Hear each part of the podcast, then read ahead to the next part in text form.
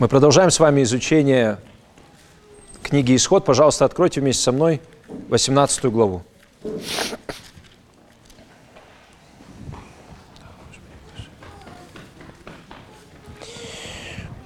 Наверное, никто не будет спорить с тем, что мы все с вами нуждаемся в мудрости. И мир не скупится на мудрость, на свои советы и рекомендации. Все наши с вами ленты, они просто завалены мудростью этого мира. Как воспитывать детей, как устраивать дом, как зарабатывать деньги, как отдыхать, как выстраивать взаимоотношения. Как правильно молился брат Влад, и очень часто у нас первое искушение или первый импульс – это обратиться именно к вот этим гуру онлайн и послушать, что они нам скажут, как нам жить. Сегодня я хотел бы поговорить о том, как церкви не затеряться в этом океане советов. Важно следовать Божьей мудрости. Сегодня мы с вами посмотрим на, два, на двух мудрых советников, на Моисея и Иофора. Они будут делиться Божьей мудростью друг с другом. Сначала Моисей поделится мудростью Божьей с Иофором относительно того, как начать жизнь с Богом. А затем Иофор поделится мудростью с Моисеем о том, как продолжать жизнь с Богом. Вот так они друг другу послужат. Это два пункта сегодняшней проповеди. Очень просто вся 18 глава делится на две части. С 1 по 12 стих – мудрость Божия относительно зарождения жизни с Богом. С 13 по 27 стих – мудрость Божия относительно продолжения жизни с Богом. Сначала Моисей делится мудростью с Иофором в стихах с 1 по 12, а затем Иофор делится мудростью с Моисеем в стихах с 13 по 27. Я прочитаю сначала первые 12 стихов 18 главы Исход. Давайте услышим Божье Слово. Исход, 18 глава, стихи с 1 по 12. Я буду читать из синодального перевода. «И услышал Иофор, священник Мадианский, тесть Моисеев, о всем, что сделал Бог для Моисея и для Израиля, народа своего, когда вывел Господь Израиля из Египта. И взял Иофор, тесть Моисеев, Сепфору, жену Моисееву, при тем возвращенную, и двух сынов ее, из которых одному имя Герсам, потому что говорил Моисей, я пришелец в земле чужой, а другому имя Ельезер, потому что говорил он, Бог отца моего был мне помощником и избавил меня от меча фараона. И пришел Иофор, тесть Моисея, с сыновьями его и женою его к Моисею в пустыню, где он расположился станом у горы Божией. И дал знать Моисею, я, тесть твой, Иофор, иду к тебе, и жена твоя, и два сына ее с нею. Моисей вышел навстречу тестю своему, поклонился, целовал его. После взаимного приветствия они вошли в шатер. Рассказал Моисей тестю своему обо всем, что сделал Господь с фараоном и с египтянами за Израиля или ради Израиля. И о всех трудностях, какие встретил и, встретили их на пути, и как избавил их Господь. Иофор радовался о всех благодеяниях, которые Господь явил Израилю, когда избавил его из руки египтян. И сказал Иофор, «Благословен Господь, который избавил вас из руки египтян и из руки фараоновой, который избавил народ сей из-под власти египтян. Ныне узнал я, что Господь велик, больше всех богов, в том самом, чем они превозносились над израильтянами. И принес Иофор тесть Моисеев всесожжение – и жертвы Богу. И пришел Аарон и все старейшины Израилевы есть хлеба с тестем Моисеевым перед Богом. Во-первых, давайте вспомним, что Израиль идет по пустыне. Они проходят через испытания, помните, да? Горькая вода, нехватка воды, э, нет хлеба, нет еды, потом атакуют амаликитяне. И вот теперь они подходят к моменту, когда лидер Израиля, Моисей, благовествует. Ведь то, что мы с вами здесь прочитали в первых 12 стихах, это на самом деле благовестие. Моисей делится вестью о том, что Бог их спас из рабства. Именно это мы с вами видим в первых 12 стихах. Он излагает мудрость Божью о спасении представителю другого народа. Причем обратите внимание на, первом, э, на первый стих – Иофор – это не просто какой-то мадиамец, это священник. Или в переводах сказано «жрец» мадиамский. Представляете? Это все равно, что представитель, какой-то религиозный лидер другой религии приходит для того, чтобы узнать, а что это Бог здесь сделал. Слухами полнится земля. Говорят многое о Яхве. И вот он приходит узнать об этом. Обратите внимание, что Моисей записывает, конечно, исход уже в конце исхода, когда они уже подошли к обетованной земле. И он, я убежден, намеренно упоминает Иофора как священника Мадиамского, потому что мадианитяне – это вообще-то враги Израиля. Немножко напомню вам. Народ мадианитян – это те, которые продали Иосифа в рабство. И в будущем они постоянно будут враждовать с Израилем. И представляете, это тот самый Иофор, который даст фактически устройство судебной системы народу Божьему. Мадианитянин. Это чтобы у народа Израиля не особо гордость играла, чтобы они помнили, что Бог действует и через бывших священников мадиамских. И здесь интересно, что Бог говорил на протяжении исхода уже несколько раз, что Он совершает чудеса и 10 казней, и воду дает, и манну, и побеждает амаликитян, для того, чтобы Его слава была известна всем – и вот пример того, что приходят даже священники из другого народа, чтобы узнать об этой славе, чтобы спросить, а что здесь произошло. Иофор слышит об исходе, который совершил Бог для Моисея и Израиля. И здесь очень четко и точно сказано, вот обратите опять внимание на первый стих. Бог для Моисея и для Израиля своего сделал. Он это не просто для себя сделал, он для них это сделал. А Израиль просто стоял и смотрел. Помните, как они возле Красного моря, как происходила битва? Израиль просто стоял и смотрел, а Бог все делал. Он для них это делал. Народ израильский, он часто просто жаловался, а Бог им давал. Бог делал это все для Израиля. Обратите внимание, Афор не приходит один, да? Он приводит с собой жену Моисея Сепфору, и, может быть, некоторые из вас удивляются, ага, так оказывается, жены все это время с детьми не было с Моисеем? Ну да, вот оказывается, не было. А, примерно около двух месяцев. А, почему жены и детей не было с Моисеем? Ну, скорее всего, потому что он беспокоился об их безопасности и отослал их к Иофору. Почему имена сыновей приводятся и поясняются? Вы обратили внимание – Здесь приводятся имена обоих сыновей в третьем и четвертом стихе, и поясняются эти имена. Казалось бы, в этой всей истории, где центр не на этом. Центральная идея – это что Моисей делится вестью о спасении с Иофором. Зачем такое детальное описание? Два стиха целых посвящено тому, что приведены их имена и объяснены имена. Герсам потому что это означает пришелец земле чужой. Елиезер означает, что Бог помощник. Дело в том, что вся жизнь Моисея, если вы внимательно на нее посмотрите, это как миниатюра жизни Израиля. Мы уже с вами об этом говорили.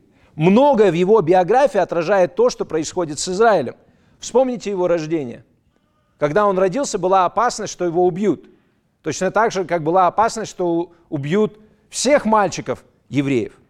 Помните, когда его мама отправила в корзинки по водам, можно сказать, смерти, в которых топили мальчиков, а она его отправила в корзинки, и Бог его спас. И точно так же народ Израиля пройдет через воды, которые станут смертью для египтян. Конечно же, 40 лет испытаний. 40 лет Моисей будет в пустыне подготавливаем к своей миссии лидера. И 40 лет Израиль будет в пустыне проходить через испытания. И имена его детей, мне кажется, это как знаменатели в жизни Израиля. Сначала Израиль был Герсам, пришелец в чужой земле, рабы, а теперь Израиль Елиезера видит, Бог мой помощник.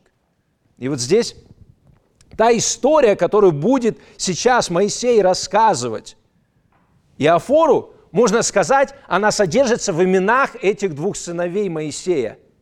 Он будет рассказывать о том, что сначала мы были Герсам, А сейчас ты видишь Илиезер, Бог наш помощник. Мы продолжаем смотреть на то, как Моисей благовествует Иофору. Он ему рассказывает добрую весть спасения. И здесь есть два основных элемента. Это любовь и истина. Я думаю, здесь большой пример для нас с вами, что когда мы благовествуем, мы должны показывать и любовь, и истину. Очень часто мы показываем что-то одно. Либо только любовь, да все замечательно, ты должен прийти к Богу, Он тебя любит. Мало говорим об истине. Либо только истина, либо только доктрина, либо только учение, никакой любви. Если есть любовь без истины, то тогда она очень часто превращается в сентиментальность. Если есть только истина без любви, как правило, это выглядит очень грубо. Здесь мы видим и любовь, и истину. В чем мы видим любовь? Обратите внимание, как Моисей встречает Иофора. Задумайтесь о том, кто такой Иофор сейчас и кто такой Моисей. Моисей – это лидер двухмиллионного народа, который невероятные чудеса видел, который сейчас, вот он судит, как мы увидим далее, весь народ. Он глава. Это как глава государства, как какой-то президент можно сравнить. Кто такой Иофор? Иофор старый дедушка, да, тесть. Ну вот он пришел просто, вы помните, чем он занимался? Ну да, священник, хорошо, но чем он занимался? Пастух. Он пас овец. То есть пришел пастух, можно сказать, к лидеру двухмиллионного народа. И, как правило, на Ближнем Востоке тот, который имеет более высокое положение, он никогда не выходит из своей палатки, из своего стана. К нему более низкого положения человек должен быть заведен.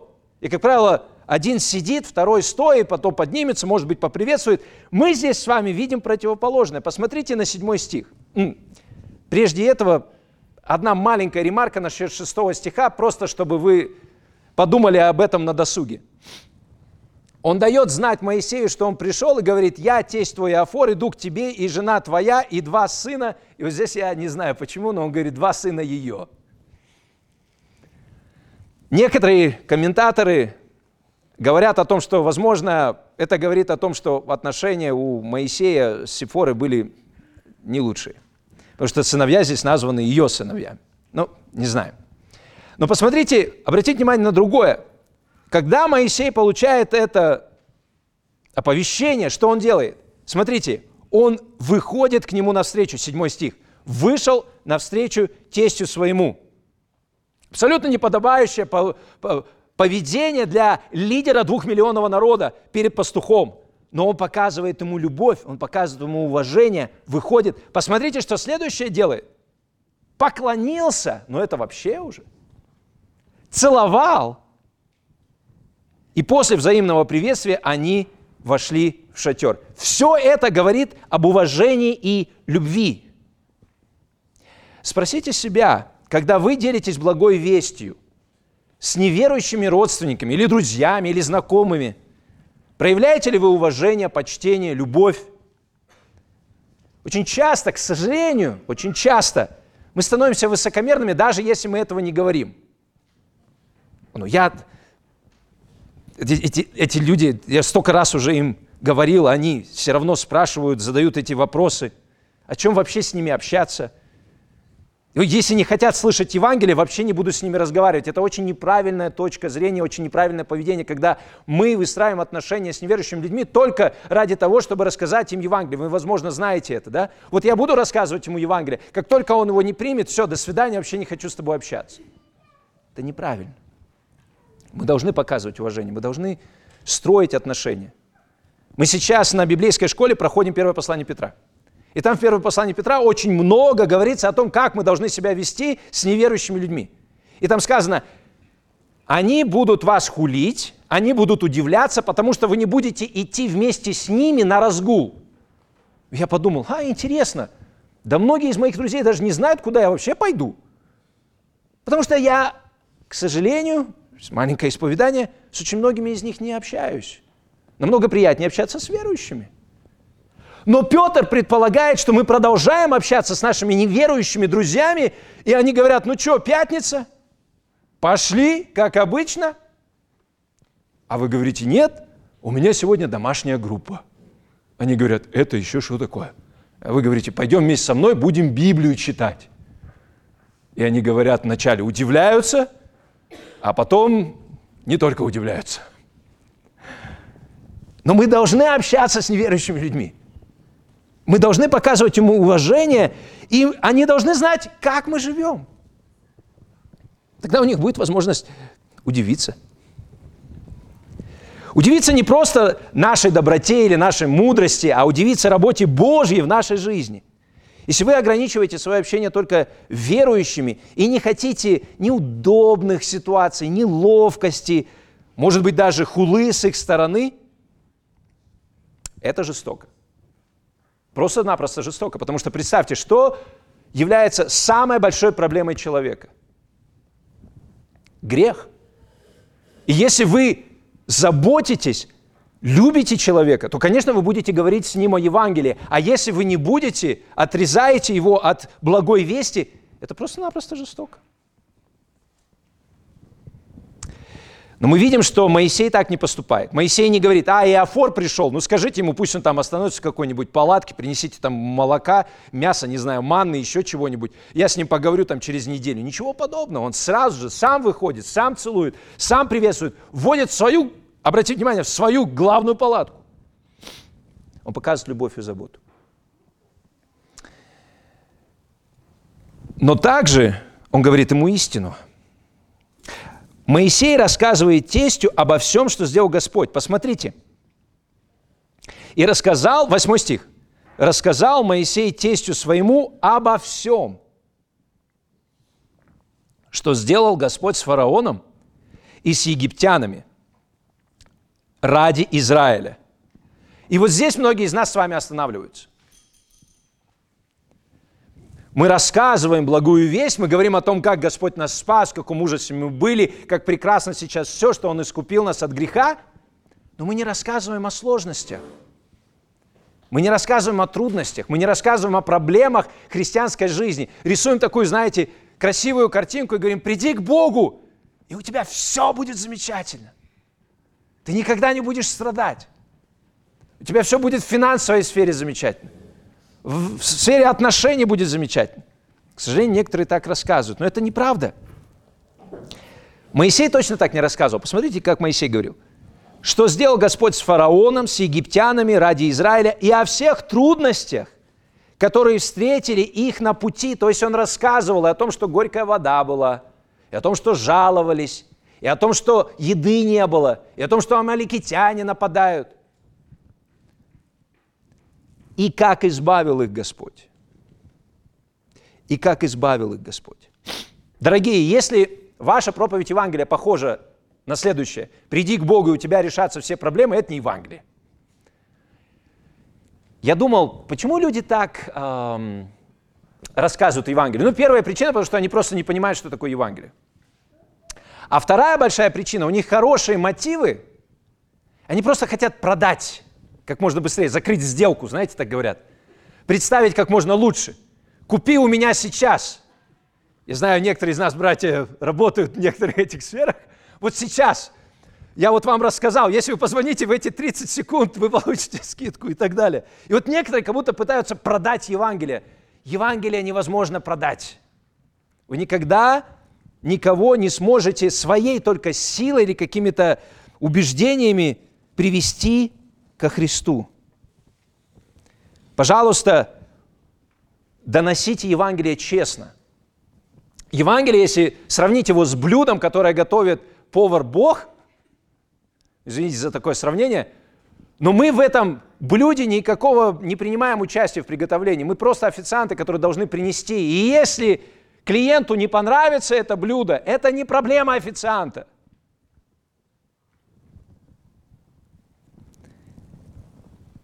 Как отреагирует тот, кому мы рассказываем на Евангелие, не зависит от нас.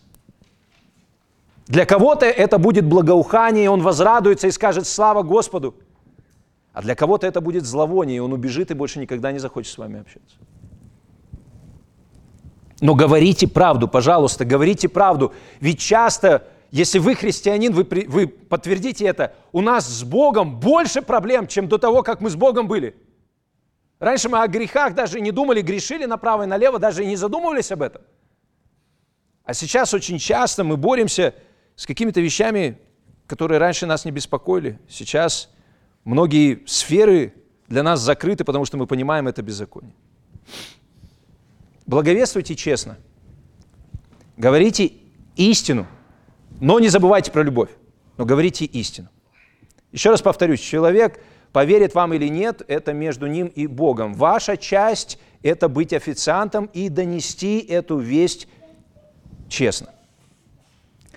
Я уже много раз говорил, что все, что произошло и происходит сейчас с Израилем, это реальные исторические события, но это образ для нас, об этом говорит Павел, чтобы мы научились. И реальность того, что сделал Господь для нас, так же, как реальность того, что Он сделал для Израиля, это Он нас вывел из рабства греху. И знаете, вот интересно, что мы все с вами были как Иофор. Мы всегда, когда читаем историю, да, мы, мы думаем, а я интересно в этой истории, кем бы я был, Иофор или Моисей? Ну, конечно, мы, как правило, думаем лучше про себя. Но мы все с вами были как Иофор. Мы священнодействовали в своих грехах. Вот священник Мадиамский, что они делали? Идолослужители, они поклонялись разным богам. Это бог плодородия, это Бог здоровья, это Бог еще чего-то. Так, чего-то у меня мало на поле, да, урожай, надо принести жертву туда. Что-то у меня проблемы в семье, надо принести жертву этому Богу. И вот так они и жили. Что делали? Создавали ручных башков, которые, как они думали, если они им принесут какие-то жертвы, сделают все необходимое в определенной сфере их жизни. Вы скажете, глупые люди. А разве сегодня не так поступают многие из нас? Так, если я принесу жертву времени Богу карьеры, тогда я буду признанным. Если я принесу жертву Богу тела, тогда я буду желанной. Если я принесу и, и так далее. И сейчас, да, мы не ходим каким-то капищам и не приносим э, жертвы животных там или еще чего-то, но, тем не менее, жертвы приносятся. Для чего? Для того, чтобы найти признание, покой, любовь. Но все это есть только у Бога. И послушайте, наше идолопоклонничество сегодня, оно невинное. Это бунт против Бога, когда мы пытаемся найти то, что только Бог может дать у идолов. А о Боге не хотим знать. И наказание за это идолопоклонничество – смерть вечная. И это справедливо. Потому что Бог нас сотворил для себя, чтобы у Него мы находили и покой, и радость, и признание – Слава Богу, что Бог милующий, Он отдал Сына Своего на смерть за наши грехи, чтобы, если мы покаемся в своем идолопоклонничестве, мы могли получить прощение в Его крови. И действительно, фактически находить покой в Нем. Если вы не умеете находить покой в Боге, если вы не, не умеете находить значимость в Боге, пожалуйста, поговорите с кем-то из братьев и сестер. Пусть они поделятся с вами, как они это делают. Это возможно – и это предоставляется нам в Духе Святом, если мы с Богом. Иофор послушал Моисея, Моисей ему рассказал о том, что Бог сделал с Израилем. И интересно, Иофор обратился, Иофор стал верующим. Вы скажете, откуда мы знаем, что Иофор стал верующим? Посмотрите на его реакцию, посмотрите на его поведение. Вот сейчас я хочу, чтобы вы это применяли к себе. Подумали о себе или о своих друзьях, родственниках. А вы являетесь ли верующим человеком? Посмотрите на реакцию Иофора. Первое. В девятом стихе.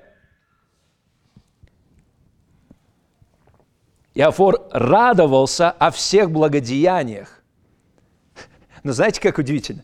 О благодеяниях, которые Господь явил Израилю – нам легко радоваться, когда благодеяние нам Бог являет, правда? Хо-хо, слава Богу, Бог мне дал работу, Бог мне дал жену, Бог мне дал детей, Бог мне дал, я не знаю, еще что-то, образование хорошее. Но обратите внимание, Афор чему радуется? Он радуется, что Бог благо сделал для Израиля. Он даже не еврей. Но он радуется за этот народ Божий. Это отличительная черта верующего человека.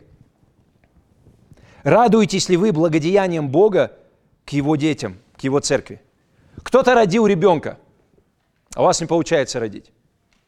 Радуетесь ли вы рождению этого ребенка? Кто-то выздоровел, а вы никак не можете выздороветь. Радуетесь ли вы вместе с тем человеком, который выздоровел? Кто-то женился, а вы никак не можете жениться. Или вышел замуж, вышла замуж, и вы не можете выйти замуж. Радуетесь ли вы с этим человеком?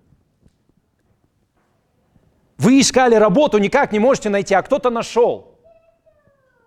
Радуетесь ли вы с таким человеком? И послушайте, я абсолютно понимаю, это тяжело. И если честно, мне кажется, это невозможно без Бога. Радоваться тому, что Бог благодетельствует кого-то, особенно в той сфере, в которой вы так нуждаетесь в этих благах. Но это действие сверхъестественное Божьего Духа.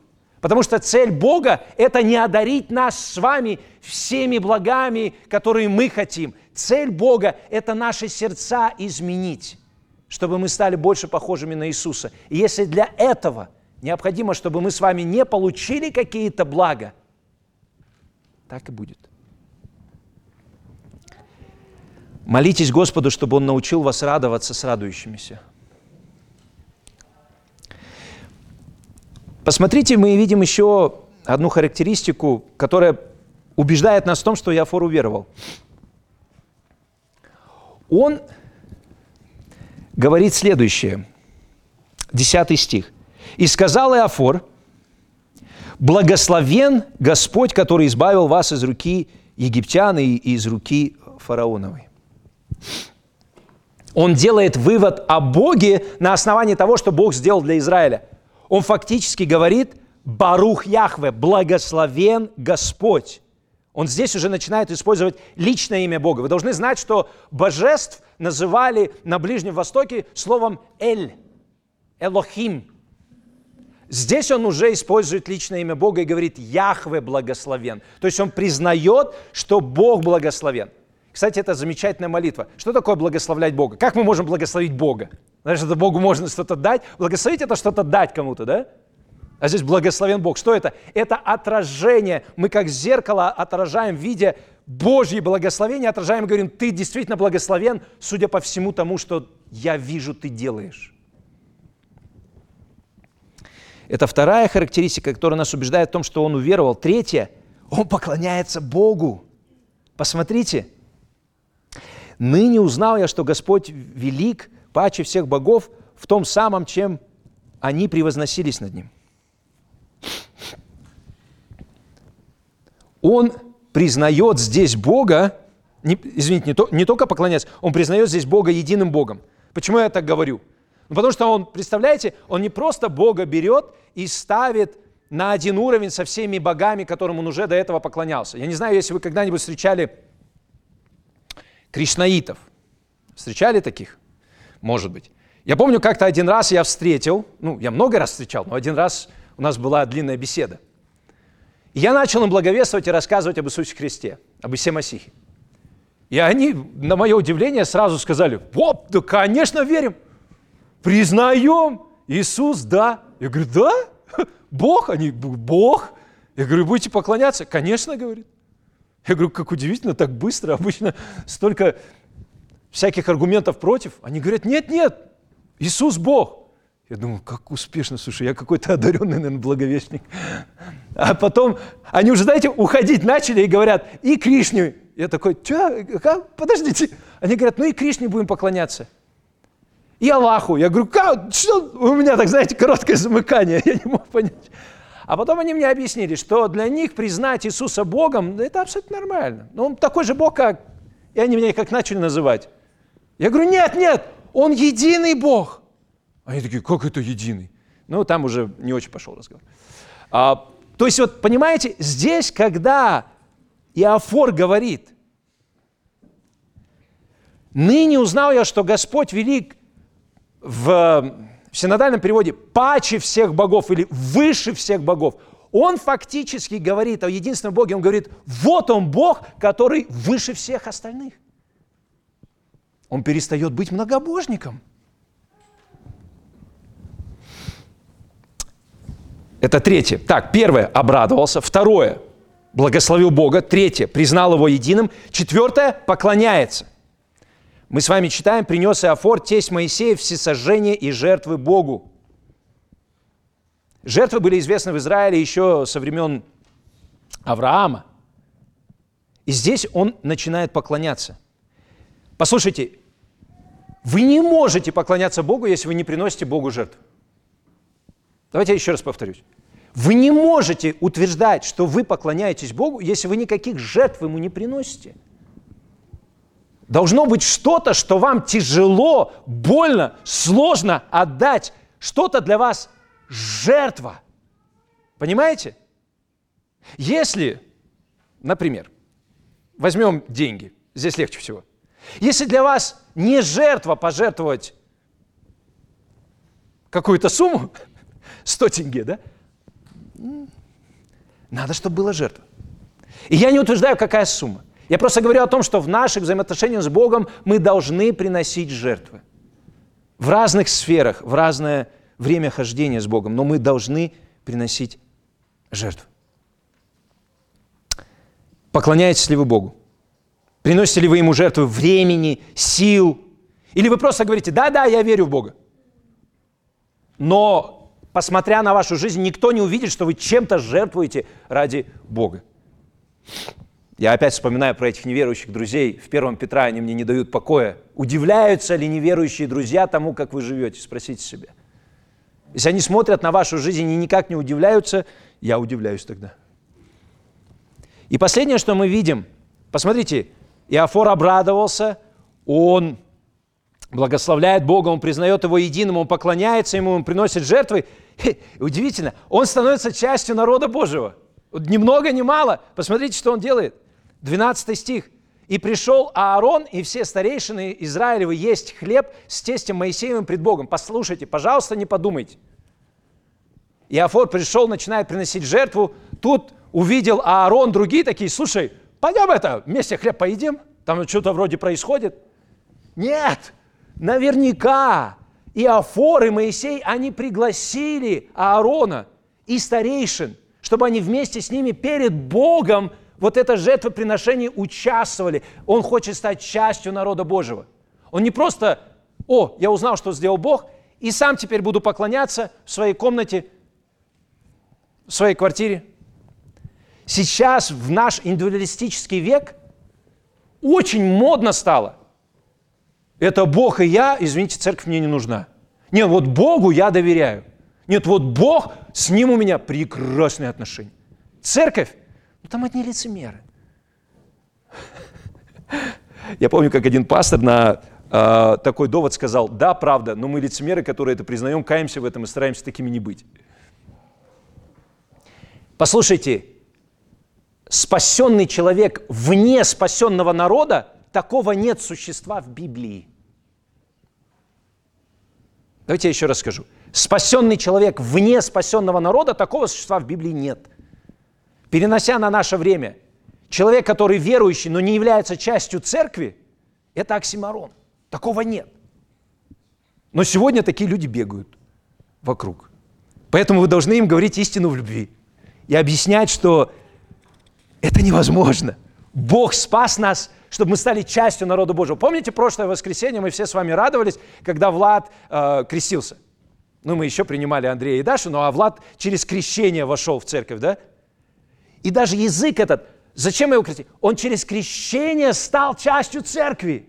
Он не просто крестился и такой, ну, всем спасибо, классно, что вы были здесь со мной, увидимся как-нибудь. Нет, он частью церкви через это стал. Он перед церковью засвидетельствовал о своей вере, и, ве, и церковь была свидетелем и признала это. Понимаете, да? Поэтому Иофор по правильному пути пошел. Он стал частью Божьего народа. Потом мы с вами прочитаем, что в конце отпустил Моисей тестя своего, он пошел в землю свою. Это 27 последний стих. И вы можете задаться вопросом, подождите, как это он стал частью народа, а сам ушел? Ну, знаете, даже во время служения Иисуса Христа, помните, Гадаринский маньяк знаменитый, бесноватый э, во время жизни и служения Иисуса Христа. Он обратился и сказал Иисусу, я хочу с тобой поехать. Он говорит, нет, нет, иди в Десятиграде и там рассказывай о том, что Господь сделал. Мне кажется, что Иофор пошел рассказывать.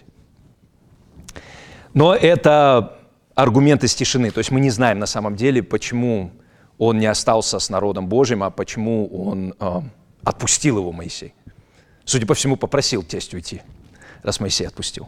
Итак, мы с вами увидели первую часть с 1 по 12 стихи благовестие. Моисей благовествует Иофору, Иофор обращается по милости Божией. Слава Богу. Ох, интересно, что происходит после этого. С 13 по 27 стих я прочитаю. Теперь Иофор, новообращенный верующий, лидера Божьего народа начинает учить. Очередное подтверждение тому, что помните Моисей, когда о себе говорил, что Моисей наикратчайший из всех людей. Вот это подтверждение этому. Моисей действительно очень кроткий. Давайте послушаем. На другой день сел Моисей судить народ. И стоял народ перед Моисеем с утра до вечера. И видел тесть Моисеев все, что он делает с народом, и сказал, что это такое ты делаешь с народом? Для чего ты сидишь один, а весь народ стоит перед тобой с утра до вечера? И сказал Моисей тестю своему, народ приходит ко мне просить суда у Бога или наставления. Здесь вот это слово суд, суд это уже толкование э, э, переводчиков синодального перевода, не, не, не суда, а наставления. Когда случается у них какое дело, они приходят ко мне, и я сужу между тем и другим и объявляю уставы Божьи и законы Его. И вот здесь законы – это слово Тора. И помните, я много раз вам говорил, мне лично не очень нравится, когда переводят слово Тора как закон, потому что фактически Тора от слова яра на древнееврейском, и это слово наставлять, указывать. Это как наставление, то есть не воспринимайте это просто законы, вот знаете, это наставление, это указание – 17 стих. «Но тесть Моисеев сказал ему, нехорошо это ты делаешь». Кстати, вот здесь, извините, не могу не остановиться. Помните, когда Моисей родился, мама его сказала, что он красивый? Там на самом деле слово «хорошо», «хороший». И это слово «тов». Здесь используется это же самое слово. Когда Бог сотворил мир, Он сказал «хорошо», «весьма хорошо». И вот здесь какой-то отголосок зарождения, сейчас будет зарождение нации Израиля – они еще нормально не знают, как функционировать. И тесть видит это и говорит, это не то, это нехорошо то, что ты делаешь. 18 стих. «Ты измучишь и себя, и народ сей, который с тобой, ибо слишком тяжело для тебя это дело, ты один не можешь исправлять его. Итак, послушай слов моих. Я дам тебе совет, и будет Бог с тобой. Будь ты для народа посредником пред Богом и представляй Богу дело его научая их уставам, законам Божьим, указывая им путь Его, по которому они должны идти, и дела, которые они должны делать. Ты же усмотри из всего народа людей способных, боящихся Бога, людей правдивых, ненавидящих корысть. Поставь их над ним тысяченачальниками, сто начальниками, пятидесяти начальниками, десяти начальниками. Пусть они судят народ во всякое время и о всяком важном деле доносят тебе, а все малые дела судят сами – и будет тебе легче, и они понесут с тобой бремя. Если ты сделаешь это, и Бог повелит, можно здесь вставить слово «это», повелит это тебе, то ты, до, ты, то, то ты можешь устоять, и весь народ этот будет отходить в свое место с миром. И послушал Моисей слов тестя своего и сделал все, что он говорил. И выбрал Моисей из всего Израиля способных людей, поставил их начальниками народа, тысячи начальниками, сто начальниками, пятьдесят начальников, десяти начальников. И судили они народ во всякое время, о делах важных доносили Моисею, а все малые дела судили сами. И отпустил Моисей тестя своего, он пошел в землю свою. Итак, мы с вами увидели мудрость Божью в начале жизни с Богом. Да? Как начать жизнь с Богом? Поверить в то, что Он сделал, спасение, поклониться Ему, жить с Ним. Теперь уже мудрость Божья дается для продолжения жизни с Богом. Мы видим с вами, что Моисей принимает, как я уже сказал, совет от новообращенного тестя. И вот здесь очень большой показатель христианским лидерам, христианским пастырам. Никогда не чураться советов, которые Бог может дать, даже через новообращенных, которые более компетентны в определенной сфере. Если какой-то человек более компетентен в сфере финансов, подойдет к пастору и скажет, пастор, вот здесь лучше вот так, может быть, и стоит прислушаться. Христианский лидер, христианский пастор всегда готов принимать корректирующие советы, если он видит, что они по Слову Божьему. Вы должны понимать, что мудрость, нисходящая с неба, как сказано в Иакова 3,17, она послушливая. И это опять не очень удачный перевод. Послушливо означает готова поменять свое мнение – вот что такое мудрость. Мудрость это никогда. Я так делал всю жизнь, меня никто с этого места не собьет, только так и никак иначе. А если из Писания ты увидишь, что ты был неправ? Угу. Моисей в этом отрывке мы видим, что он увидит, он был неправ. И он начнет поступать иначе. В чем была проблема? Большая была проблема. Два миллиона людей Представляете, до этого они были рабами, у них были надсмотрщики, у них был фараон, они вообще сами никаких решений не принимали практически. Когда вставать, где работать, когда ложиться спать, им все говорили. Здесь они предоставлены себе. И что они решили сделать? У них любая проблема, они идут к Моисею, представляете? Вот представьте, у нас, у меня проблема с соседкой, э, я ее заливаю. А, я такой, нет, ну а мне кажется, я вас не заливаю. Она такая, а мне кажется, вы меня заливаете. Они такие, ну что, пошли к президенту. Ну, вот на это похоже. Мы с вами сейчас вот смеетесь, да, некоторые? А именно это здесь и происходит. Два миллиона человек. Моисей сидит, представляете, маленький спор, это моя овца, нет моя овца. Ну, пошли к Моисею. И представьте, что происходит. Вы, обратите внимание, 13 стих. На другой день сел Моисей судить народ. Он жену не видел два месяца. Она с детьми пришла наконец-то. И Афор пришел, он ему рассказывает. Следующий день, по идее, останься в шатре, дорогой. Куда ты? Извините, там уже очередь 2 километра. Он на следующий же день выходит судить народ. И обратите внимание, Моисей сидит, они стоят. Но это хорошо. По крайней мере, это неплохо. Знаете, во времена реформации, кстати, если вы не знали, извините, не могу это вставить, не вставить сюда, во времена реформации пастор сидел, а паства стояла. Так что радуйтесь, братья и сестры, что у нас сейчас иначе. Ну вот, Моисей сидит, все стоят. Очередь огромная. И представляете, да, что происходит? задача Моисея научить народ. Он учит народ законом Божьим, он применяет Божий закон каждой отдельной ситуации. Но Иофор приходит и говорит – это, это нехорошо, это не тов. Ты чего делаешь? И посмотрите, 18 стих, толкование. Почему это нехорошо? Ты себя измучишь, и народ этот, который с тобой, ибо слишком тяжело для тебя это дело, ты один не можешь исправлять его. То есть он фактически говорит, ты себя загонишь, и народ будет недоволен. Если кто-то в лидерстве, особенно в церковном, потому что здесь, конечно, образ в определенном смысле церкви – берет все на себя. Вот один пастор, он и молится, и убирает, и занимается всякими диаконскими обязанностями, и сам поет, и на дуде дудит, и все, все сам, все сам. Знаете, что будет в итоге? И он перегорит, возненавидит и Бога, и церковь. И церковь его возненавидит. Потому что он думает, ну я сам, я все смогу, я лучше могу проповедовать, я лучше могу петь, я лучше могу молиться. Я... Нет, петь, наверное, вряд ли. Но, то есть, понимаете, да? Он говорит, ты что делаешь? Ты и себя замучаешь, и народ. Должны быть рычаги решения этих проблем на местах. И здесь он дает ему основу управления государством фактически.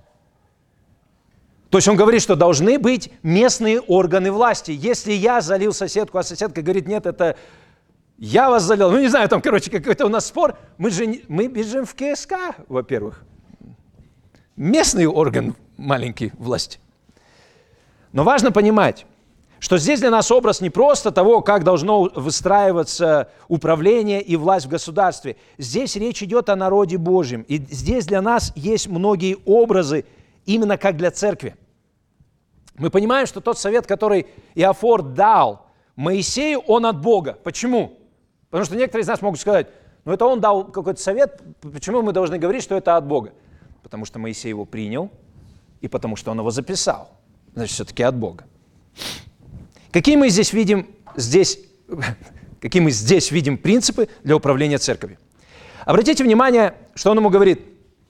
Нужно выбрать определенных людей. 21 стих. Вот здесь давайте заострим внимание. Он говорит, нужно выбрать определенных людей.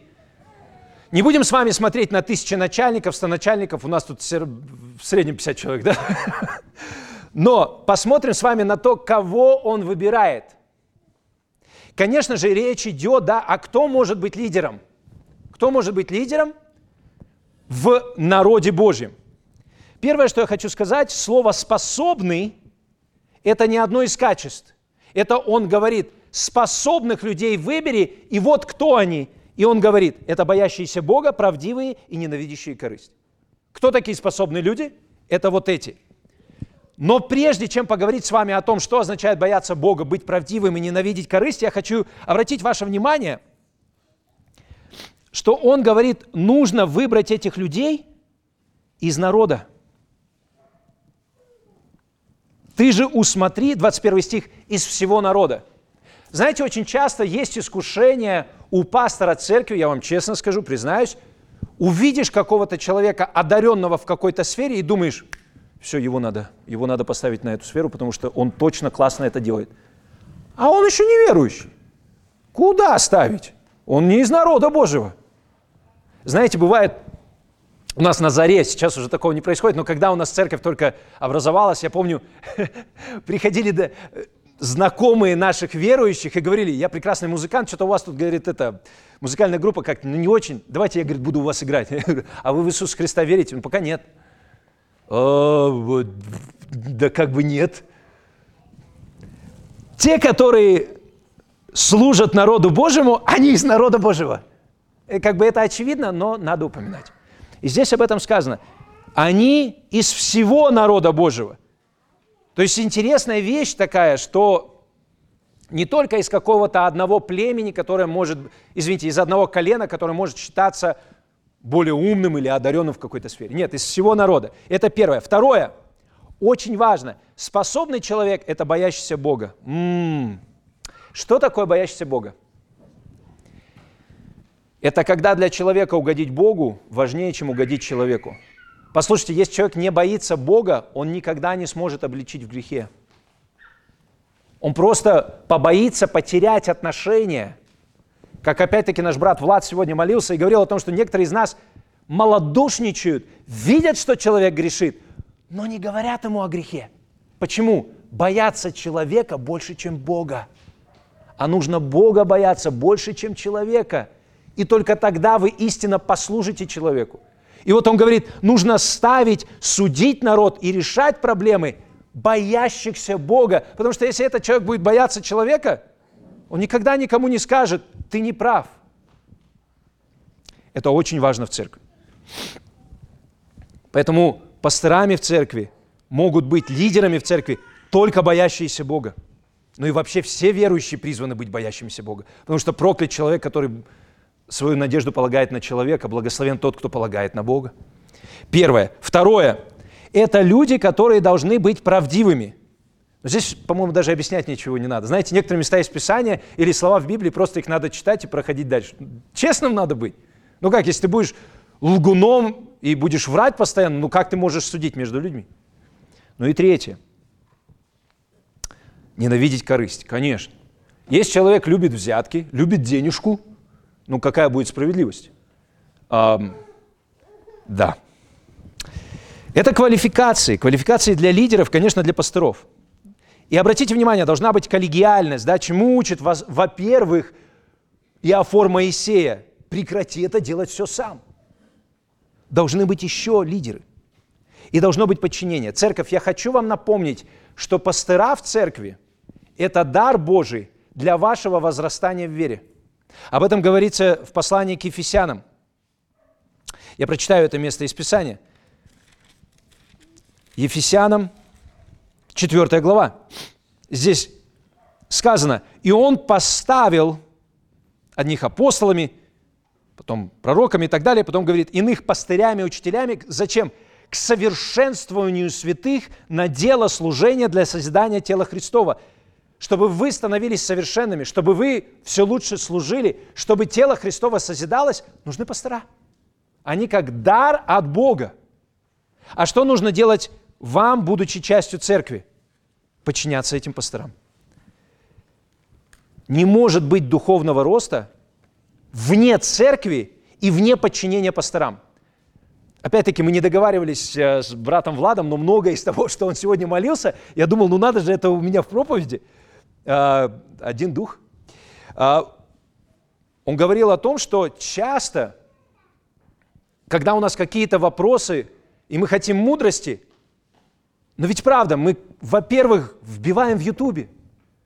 Так, как мне на русском или на английском, и там выпадает, и мы начинаем. А, о, я никогда этого не знал. И потом начинаем делиться. А вы знали, что пить воду во время еды не полезно?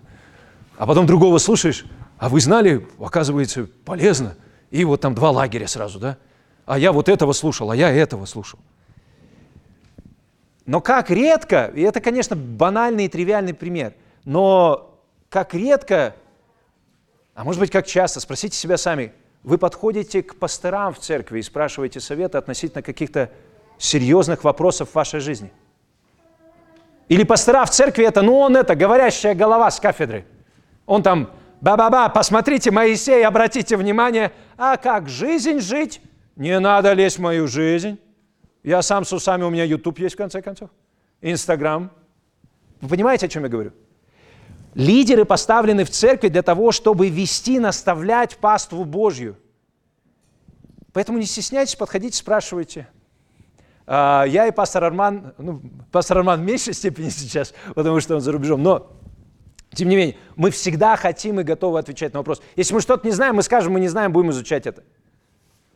Но важно понимать, что Бог ставит лидеров в церкви для того, чтобы они заботились о вашей душе и чтобы давали вам советы в сложные, трудные ситуации в жизни. А стоит ли мне переезжать сейчас? А где мне стоит снять квартиру? А стоит ли мне устроиться на эту работу? А стоит ли мне брать эту должность? А стоит ли мне начать встречаться с этой сестрой? Особенно подходите к пасторам в этом момент. Это важно. Господь поставил пасторов в церкви частности для этого. И в Писании мы читаем, повинуйтесь наставникам вашим и будьте покорны, потому что они неусыпно пекутся о ваших душах, как обязанные дать отчет, чтобы они делали это с радостью, а не воздыхая, «Э, ибо это для вас не полезно. Для вас, братья и сестры, повинуйтесь наставникам. Для меня я должен неусыпно печься о ваших душах. Но я еще раз повторю тезис, который я сказал несколько минут назад духовного роста, нашего уподобления Христу не бывает вне церкви, не под руководством пастыров. Потому что вот удивительным образом бывает человек в церкви, но не под руководством пасторов. Поэтому послушайте этого совета. Живите с Богом как часть Его церкви, подчиняясь лидерству и помня, что Бог вывел вас из рабства греху и ведет вас в обетованную землю и будет вести вас через различные испытания. И одно из испытаний, о котором здесь сказано – это недостаток мудрости. У Моисея не доставало мудрости, у народа Божьего не доставало мудрости, и Бог дал мудрости. И мы читаем с вами в Иакова в Новом Завете, а кому из вас не достает мудрости? Вот здесь, знаете, думаю, интересно, Яков построил предложение.